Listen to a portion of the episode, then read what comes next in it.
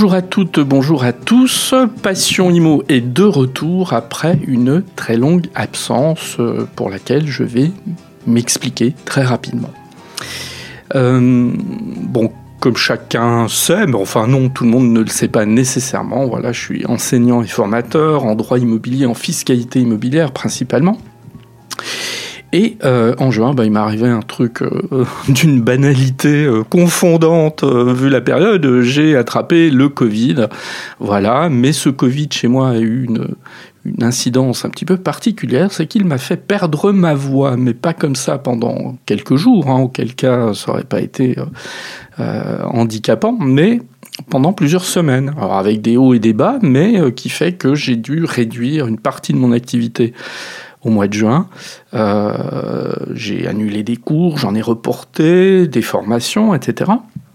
Et puis ça a duré une partie de l'été où je perdais ma voix et je n'avais plus cette capacité à parler longtemps et il fallait que je la mette en repos. Alors est-ce que c'est revenu? Oui, mais de manière quand même très aléatoire euh, pour cette rentrée. Bon, allez, je referme la parenthèse, voilà, il s'agissait juste d'expliquer le pourquoi de cette longue interruption.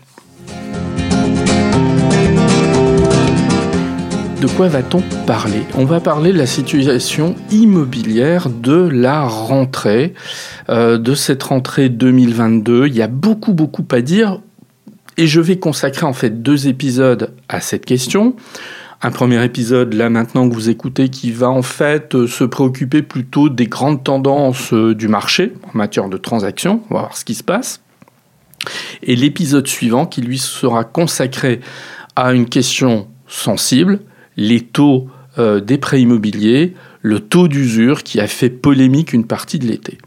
Alors moi j'aurais placé ces deux épisodes un petit peu sous euh, l'angle décryptage et être factuel parce que je considère, et je ne suis pas le seul, que l'on raconte parfois un peu n'importe quoi, que les médias s'en donnent à cœur joie euh, concernant l'immobilier en prenant en fait euh, des éléments, bon, il faut le reconnaître, qui peuvent poser question, mais en leur donnant une teinte alarmiste, voire apocalyptique, sur, lequel, sur lesquels il faut avoir extrêmement de recul, voire de méfiance. Bon, c'est un petit peu, mais c'est toujours de toute façon ma manière de voir les choses. Sans compter que YouTube s'y met. Euh, et je pense que je consacrerai euh, là aussi prochainement un épisode sur cette question. Je suis effaré par des euh, vidéos alors là, qui nous décrivent vraiment parfois une apocalypse, hein, c'est-à-dire le crash immobilier, c'est pour bientôt.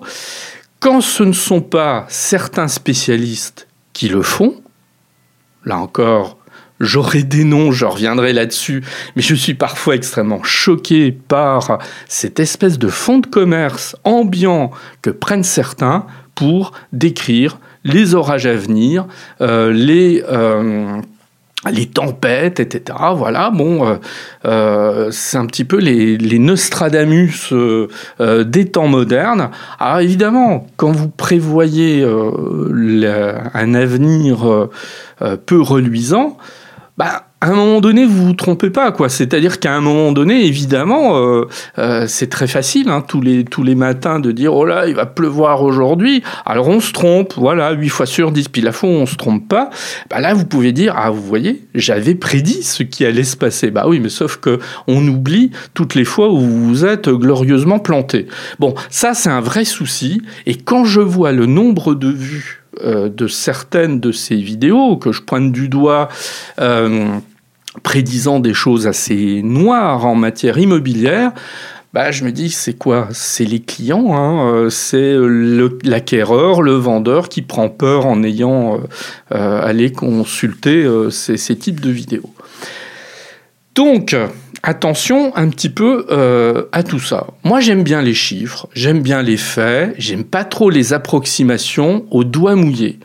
Et on en a eu un exemple absolument flagrant cet été avec la polémique sur les taux d'usure, où il y a un chiffre qui est devenu une sorte de vérité au fil des semaines, où on nous a asséné que la moitié des prêts concernant les taux immobiliers étaient refusés.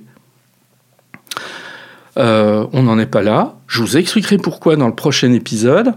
Euh, et là encore, parce que quand on dit ça, c'est vraiment une estimation au doigt mouillé. Hein. Je, referai un petit peu le film de la manière dont d'une simple enquête, d'une simple enquête, d'un simple sondage, on en est venu au fil du temps à une sorte de vérité statistique absolument incontestable, euh, reprise par les médias, par, par, tous les médias quasiment. J'ai une liste impressionnante, même dans la presse quotidienne régionale, les médias nationaux, etc., où à la fin de l'été, il était devenu une réalité incontestable que la moitié des prêts immobiliers étaient refusés. Bon, on décryptera tout ça parce qu'il y a beaucoup à dire aussi sur ce sujet.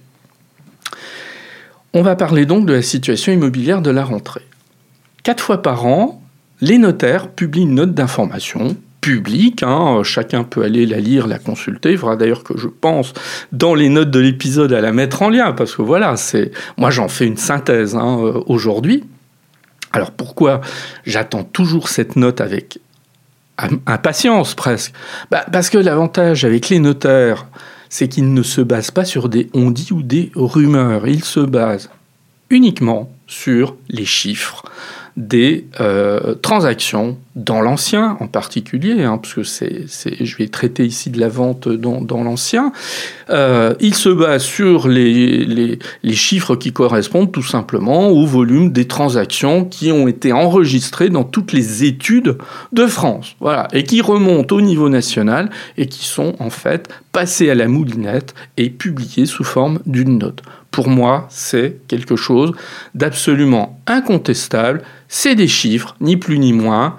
Euh, et en plus, l'avantage, c'est que cette note, on a évidemment toujours des commentaires. Ces commentaires sont toujours distillés avec recul, avec argumentation, euh, et c'est toujours intéressant. Alors là, il n'y a pas de polémique, hein, il n'y a pas d'annonce absolument euh, catastrophique ou au contraire des emballements. On n'est pas du tout dans ce registre-là, et c'est pas étonnant de la part des notaires. Voilà, on, on, critique parfois les notaires, mais on peut pas leur enlever leur sérieux dans l'analyse des chiffres et euh, ce recul nécessaire par rapport au marché. Ça, c'est un premier élément.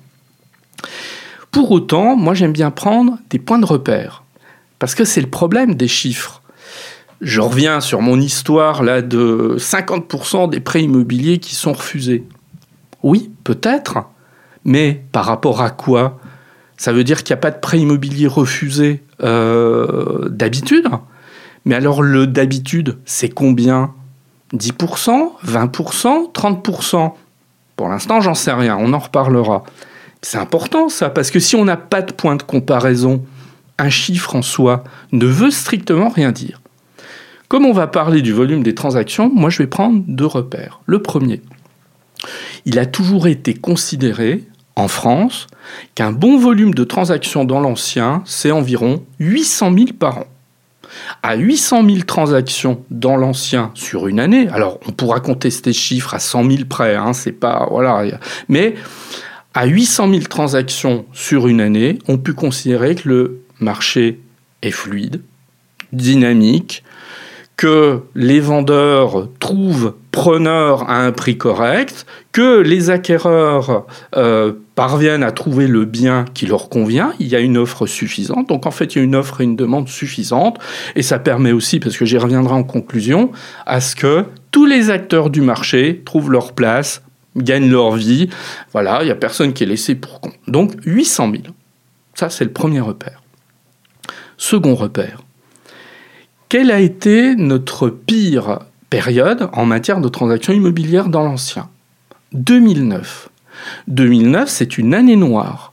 On sort, enfin on sort plutôt, C'est un an après la crise des subprimes aux États-Unis qui se répercute en Europe avec plusieurs mois de retard et qui a un impact très fort sur l'immobilier. Pourquoi? Parce que principalement, les banques, à un moment donné, elles ferment une partie du robinet des crédits. Or, pas totalement, mais en partie, ce qui fait que les acquéreurs ne trouvent pas la possibilité d'acheter, tout simplement parce qu'ils ont une difficulté à se financer.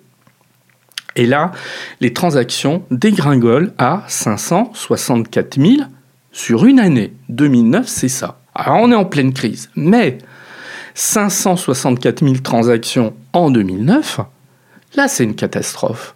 Parce que vous avez des agences immobilières qui sont obligées de fermer, des licenciements, et dans certains cas, bah, le téléphone qui sonne plus trop. Hein. Il y a des anecdotes euh, euh, absolument euh, qui sont très véridiques d'agents immobiliers qui vous expliquent qu'en 2009, pendant quelques mois, bah, il n'y a pas trop d'acquéreurs en fait hein, euh, qui poussent la porte, qui téléphonent parce que euh, on est dans une situation particulière. Donc, deux chiffres. Cette moyenne de 800 000 transactions à, l'année, qui est plutôt, voilà, qui est une sorte. On, serait toujours à 800 000, bah, ce serait parfait. Et puis, le plus bas que l'on ait connu, 564 000. Alors maintenant, on en vient à 2022. La note de conjoncture dont je vais vous parler, la note de conjoncture des notaires, elle, est elle, elle a été publiée en juillet. Donc elle est déjà passée un petit peu euh, inaperçue, hein. elle, est arrivée au, début de l'été. C'est pas le genre de truc sur lequel on se penche habituellement quand on est en plein été, vu qu'on veut euh, voilà, un petit peu décompresser. Sur la méthodologie, quand les notaires publient une note de conjoncture en juillet, ça veut dire qu'ils arrêtent leurs statistiques fin mai. Fin mai, on arrête les compteurs. Donc ça veut dire que ce que je vais vous dire maintenant concerne la situation jusqu'à fin mai 2022. On est à combien de transactions à la fin mai 2022 1 200 000. 1 million 200 000. Bon, puis la fin mai, c'est pas euh, une petite partie de l'année. On arrive quasiment à mi-année. 1 million 200 000, c'est un chiffre absolument exceptionnel. Voilà, on dépasse le million de transactions encore une fois sur une année, donc c'est-à-dire de mai 2021 à mai 2022, hein, puisque c'est, on est toujours sur une, sur une tendance euh, annuelle. Donc c'est très bien. Ce qui veut dire une chose, c'est que tous ceux qui nous annoncent ou qui nous disent oui, le marché est en train de se casser la gueule depuis euh, au premier semestre 2022, rien ne va plus, mais pas du tout. Pas du tout. Les banques prêtent plus, etc. Pas du tout non plus. Hein. Si on est à un tel seuil de transactions, c'est que, un, les banques prêtent, qu'il y a des acheteurs, qu'il y a des vendeurs. Voilà. Donc, on va, on va mettre au placard les pleurs, les plaintes, euh, les, euh, les signaux euh, d'apocalypse qui sortent de je ne sais où, ils n'ont pas leur place. Voilà. Vous voyez qu'on est loin de, on est, on est loin de la situation de 2009. évidemment, on n'est pas en 2009, mais pour prendre un, seul exemple. Alors attention, je suis pas en train de dire que c'est la situation en juillet, août, septembre 2022. On s'arrête à la fin mai 2022. Mais quand même, voilà, faut remettre les pendules à l'heure et cette note de, conjoncture des notaires remet clairement les pendules à l'heure. Donc ça veut dire qu'en fait, on est toujours, enfin on était toujours en tout cas à ce moment-là, sur une ligne, un volume de vente extrêmement dynamique et on est toujours sur des volumes de vente historiques. Voilà. Donc, les oiseaux de mauvais augure, bah là, ils sont un peu déplumés pour le coup. Hein. il, faut, euh, il faut les prendre avec recul. Alors, commentaire pour autant des notaires. Faut toujours évidemment euh, regarder euh, comment les choses se passent. Premier élément, hein, c'est ce que je viens de dire, il y a un décalage très net entre certains articles de presse et la réalité. maintenant, est-ce qu'il faut être totalement optimiste? Non. Il faut un petit peu être prudent quand même. Qu'est-ce que les notaires constatent dans leurs études? Le nombre de biens à vendre décroît. Mais il décroît peu à peu. peu à peu. Hein. voilà, on n'a pas. Donc, pareil, hein, les annonces de crash immobilier ou autres, c'est absolument pas d'actualité. Il n'y a aucun signe aujourd'hui qui ne démontrerait l'imminence, de près ou de loin, d'un crash euh, immobilier. Les taux d'intérêt des prêts continuent de monter. L'inflation continue de monter, même s'il semble là qu'elle s'est stabilisée. Euh, là encore, sur les taux, c'est vrai qu'on pense que les taux pourraient remonter à 2-3% à la fin de l'année. Ah, évidemment. C'est moins bien que euh, ce qu'on a connu ces dernières années. Mais il ne faut pas oublier d'où on vient. 14%, 15% de taux de prêt immobilier au milieu des années 80. Alors on va me rétorquer, bah oui, ok, c'était il y a 40 ans. Évidemment, c'était il y a 40 ans. Je ne suis pas en train de dire que c'était génial. C'est simplement pour dire que, même en admettant ah, évidemment, ça va faire hurler hein, ce que je vais dire là, mais même en admettant qu'on remonte à 3%, c'est pas un drame non plus. Hein. Voilà, faut, aussi relativiser, et c'est ce que je déplore très fortement dans un certain nombre de commentaires. C'est ce manque de mise en perspective qui permet quand même de vivre un petit peu plus zen que d'annoncer des catastrophes euh, chaque matin. Qu'est-ce que les notaires constatent aussi? C'est que les banques demandent plus d'apports que par euh, le passé, enfin par le passé par, rapport à un passé récent, environ 20% au minimum, mais je reviendrai là au-dessus dans l'épisode suivant où on, analysera davantage ce qui se passe au niveau bancaire, euh, notamment en matière d'apport, donc au moins 20%, ce qui fait que, a priori, pour le deuxième semestre, à partir du moment où les banques demandent davantage d'apports, on va laisser un peu plus sur le bas-côté euh, d'acquéreurs bah, qui n'ont pas euh, ces apports minimum. Bon, donc là, encore, les notaires nous disent bien que euh, voilà, il y a quand même des petits signaux qu'il faut regarder avec beaucoup d'attention. Parce que, et là encore, en dépit de ce qu'on peut entendre, il y, y a, quand même un nombre d'acquéreurs capables de financer leurs projets qui demeure extrêmement important c'est une autre paire de manches pour les primo-accédants. C'est très clair.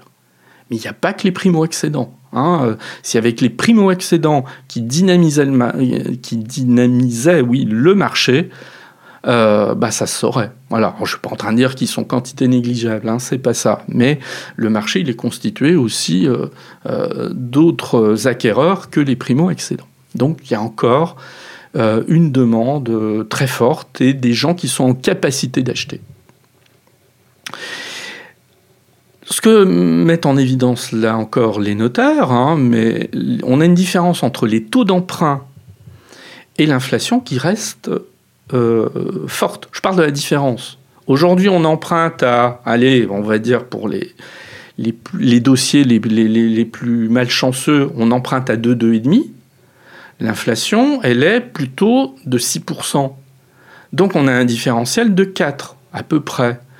Euh, ça veut dire quoi? Ça veut dire que le placement immobilier reste extrêmement attractif.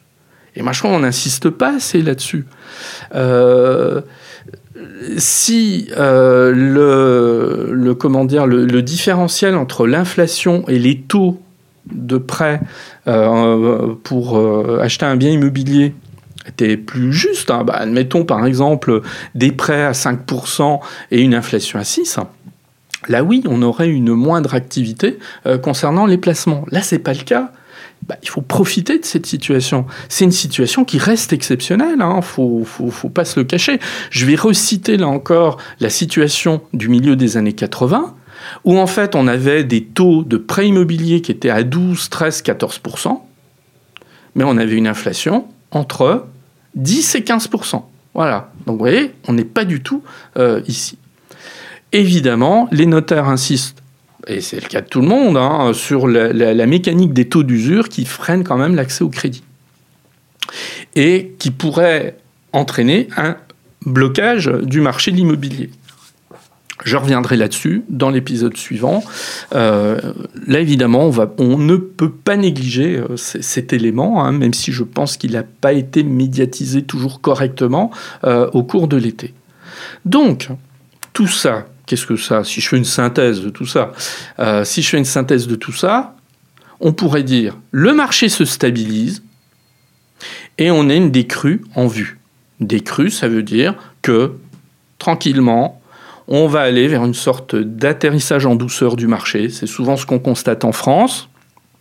Pas de chute brutale, pas d'explosion de bulle immobilière, on n'est pas là-dedans, mais un marché qui se tasse tranquillement, mais sûrement. Voilà, ça c'est aussi une évidence. Alors évidemment, dans une perspective de ce type, on va, on va attendre la prochaine note de conjoncture avec impatience.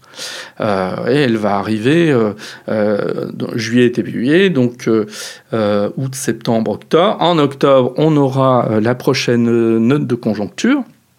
Elle nous donnera une, une photographie hein, qu'on va attendre évidemment avec beaucoup d'attention. Autre élément sur lequel je vais, m'exprimer rapidement, c'est côté acheteur, il y a une baisse évidente du pouvoir d'achat immobilier.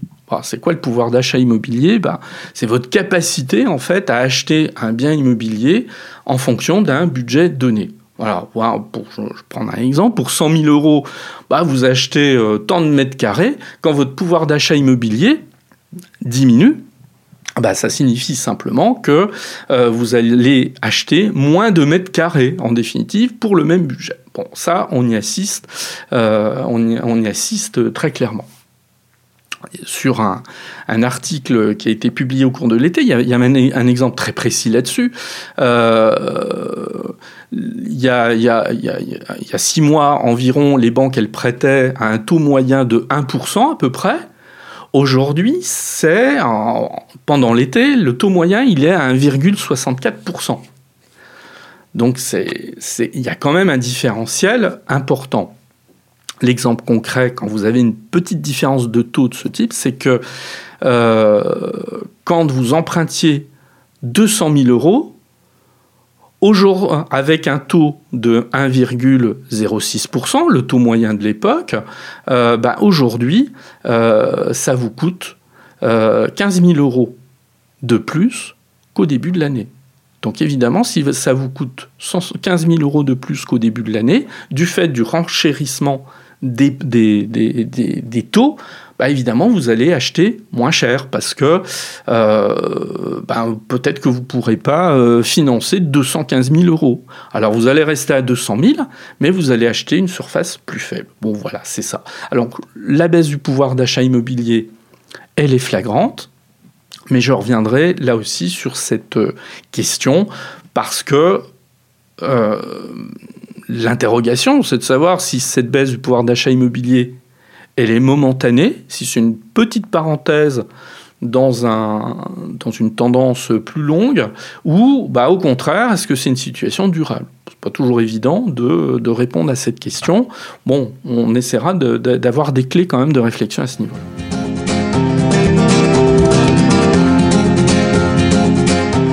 Alors, en conclusion, euh, même si euh, on se retrouvera dans l'épisode suivant pour continuer à, discuter de ces questions-là.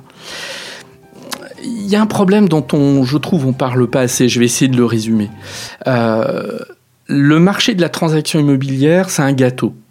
c'est un gâteau qui est partagé entre des acteurs. Qui sont ces acteurs? C'est les agences immobilières, ce sont les notaires, bon, pour une moindre part, et puis ce sont les réseaux de mandataires. Évidemment, quand euh, le gâteau augmente, ce qui s'est passé ces dernières années, euh, il y a plus à se partager. C'est un phénomène très naturel. Bah, quand sur un marché, il y a plus à se partager, ça attire du monde.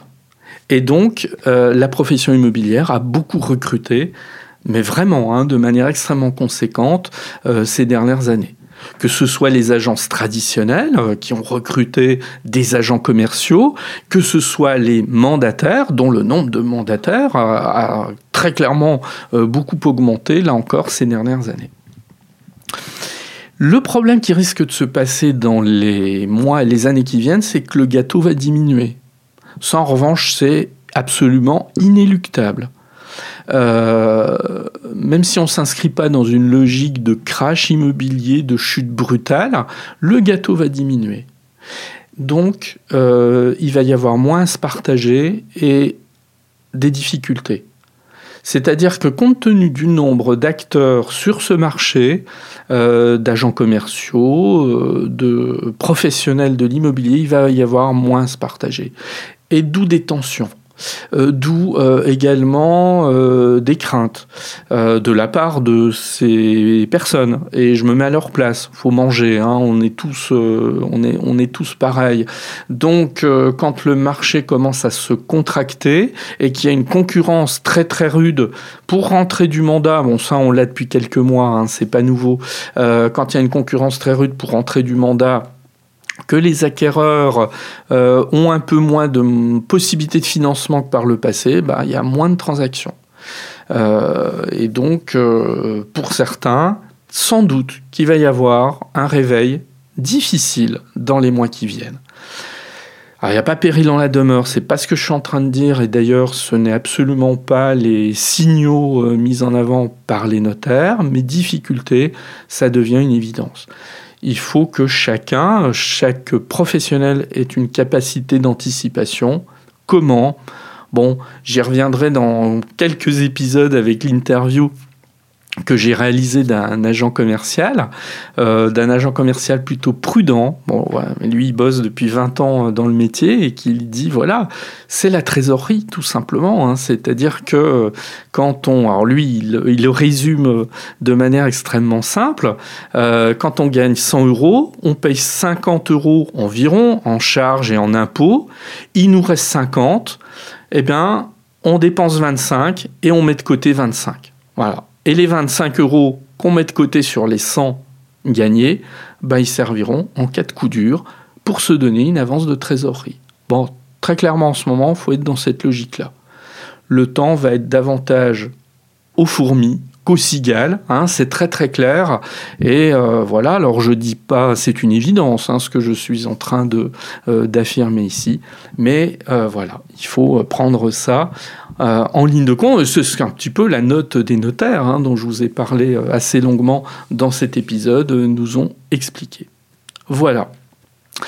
Eh bien, ravi d'avoir renoué avec vous le, fil de, nos échanges.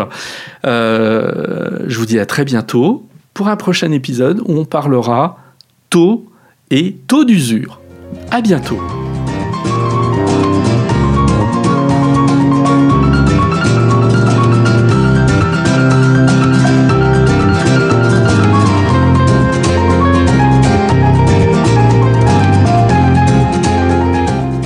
Merci de m'avoir écouté. Vous pouvez me retrouver sur mon site internet www.nicolier.org. Il est possible aussi de me suivre ou de me contacter sur LinkedIn, Eric Nicolier tout attaché. Et puis vous pouvez aussi me soutenir en vous abonnant à Passion Imo sur Apple Podcasts, mais aussi sur les principales plateformes de podcast. Je vous dis à très bientôt.